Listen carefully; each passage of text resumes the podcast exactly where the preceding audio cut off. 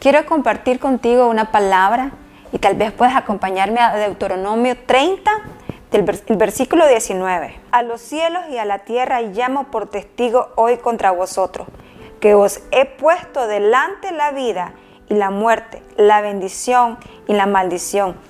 Escoge pues la vida para que vivas tú y tu descendencia.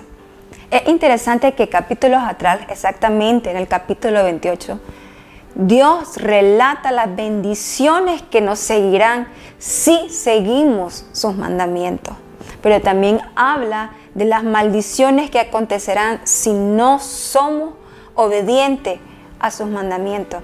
Pero algo que a mí me llama mucho la atención es que hay dos alternativas que Él nos establece. Lo que nos lleva a la vida o lo que nos puede llevar a la muerte. Y claramente ahí en, esos dos caminos viene el poder de decisión del ser humano, que hoy es tan importante. He puesto delante de ti la vida y la muerte, la bendición y la maldición. Escoge pues la vida para que vivas tú y tu descendencia.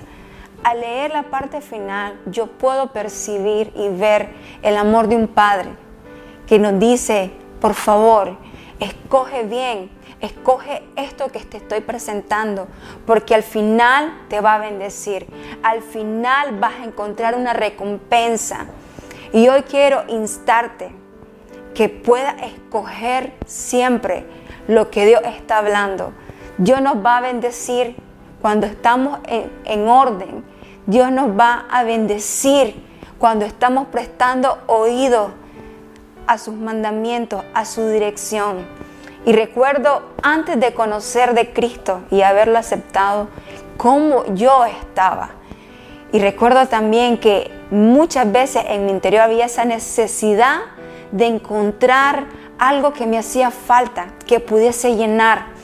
Pero también recuerdo que muchas veces Dios tocó mi puerta y no fui atenta y no la abrí. Hoy quiero que puedas prestar atención si Dios está tocando tu puerta y Él quiere transformar tu vida, quiere transformar tu casa, quiere transformar completamente todo tu entorno, pero necesitas abrir la puerta y dejarlo entrar. Recuerdo que hace ya prácticamente 12 años tomé esa decisión de poder dejarlo entrar y entregar mi vida a Él. Y puedo decirte y testificarte que ha sido la decisión más importante que ha producido transformación a mi ser, a mi casa, a mi matrimonio. Hoy el Señor te está preguntando, ¿qué decisión vas a tomar?